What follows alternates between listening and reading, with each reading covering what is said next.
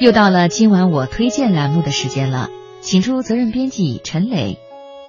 跟朋友交谈，总会听到这样那样的声音，比如说吧，有还没有嫁出去的朋友会跟我说：“老妈老催我找个人嫁了。”真的不是我不想找，实在是没有找到合适的。也会听到有朋友说：“老板天天催我交项目计划，不是我不想交，实在是没动力，找不着方向。”还有创业的同学跟我说，现在招人特别难，员工都太有个性，太计较工资，好员工难招。作为母亲，如果你知道女儿三十多岁还没有男朋友，可能是因为她上一段情伤未愈，或者她很努力的去找了，但是没有找到合适的人，她比你更煎熬。那么你就不会整天的抱怨、唠叨、逼迫，给他增加不必要的压力，反而会去宽慰他、支持他，让他知道有老妈做自己的坚强后盾，不必着急，不用害怕。作为员工呢，如果你知道老板每天要多么焦头烂额的处理业务，知道他力不从心却无处依靠，你就能体谅他的严苛，你就会知道应该踏实认真的工作，实实在在的为公司尽一份力。其实，作为老板，如果你知道员工要养活一家老小，房贷压在头顶，父母年迈多病，你就不会因为他计较奖金而质疑他的人品，不会冷漠的用工作填满他所有的假期，你可能会愿意稍微多支付一点奖金，多给他一些时间去照顾他的父母和孩子。接下来的文章呢，就来自于《二十一世纪经济报道》，文章说的是最好的关系是我懂你的不容易。姐姐和姐夫结婚快二十年，感情很好，很少吵架，是亲戚里的好夫妻典范。大家说起他们来都会纳闷儿，这两个人好像就不会生气似的。我现在懂得了。前几天住姐姐家，姐夫晚上十一点才回来，当时我们都睡了，但是姐姐一听开门声就立刻爬起来，说：“你姐夫醉得不轻呢。”我迷迷糊糊跟着出来，只见姐夫正扶着卫生间的门在吐呢，马桶近在咫尺，但是他全都吐在了地砖上，溅得到处都是。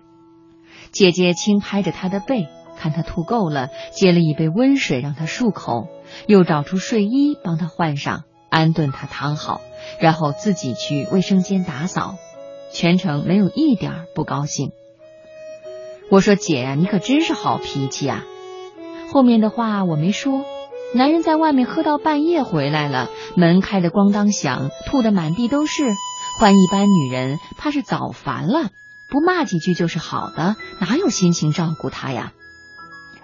姐姐也明白我的意思，边打扫边说：“哎，你姐夫也不容易，现在大环境差，生意难做，他也是苦拼呀。”要不谁愿意把自己喝成这样啊？这是实在忍不了了才吐地上呢。但凡能忍一下，他也得吐马桶里呀。理解了就不会生气了。这让我想起了另一件事情。几年前，姐夫跟朋友合作一个项目，投入很大，结果血本无归。那段时间，姐夫很消沉，整天闷在家里，除了睡觉就是玩游戏。姐姐工作本来就忙，下班还得带孩子做家务，变着花样给姐夫做好吃的。有一次，她想给姐夫做辣子鸡，拿不准做法，就打我妹妹的电话问。我妹就不爽啊，说：“姐你怎么这么惯着他呀？把家底儿赔光了，他还有功啊！一天啥事不干，让你伺候着，看他那没出息的样，你怎么就不知道生气呢？”姐姐说：“她也想有出息呀。”但是人能力都有限，咱也不能强求。我知道他心里苦，这个事儿对他的打击太大了，得给他一点时间缓缓，缓过劲儿来就好了。众生皆苦，每个人都承受着自己的艰辛，而我懂你，就会对你的苦感同身受。纵使不能为你分担，但也要在这苦里加点糖，尽我所能让你好过一点。我懂你的不容易，所以发自内心的体谅你的过失、你的消沉、你的任性、你的平庸。我不是不会生气，而是知道不该生气。这也许才是良好亲密关系的根本。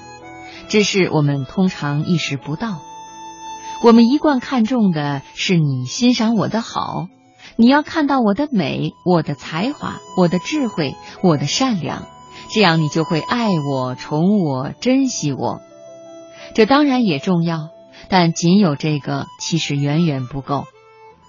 其实无论什么关系，夫妻也好，母子也好，同事也好，要想相处融洽，内心亲密，感情稳固。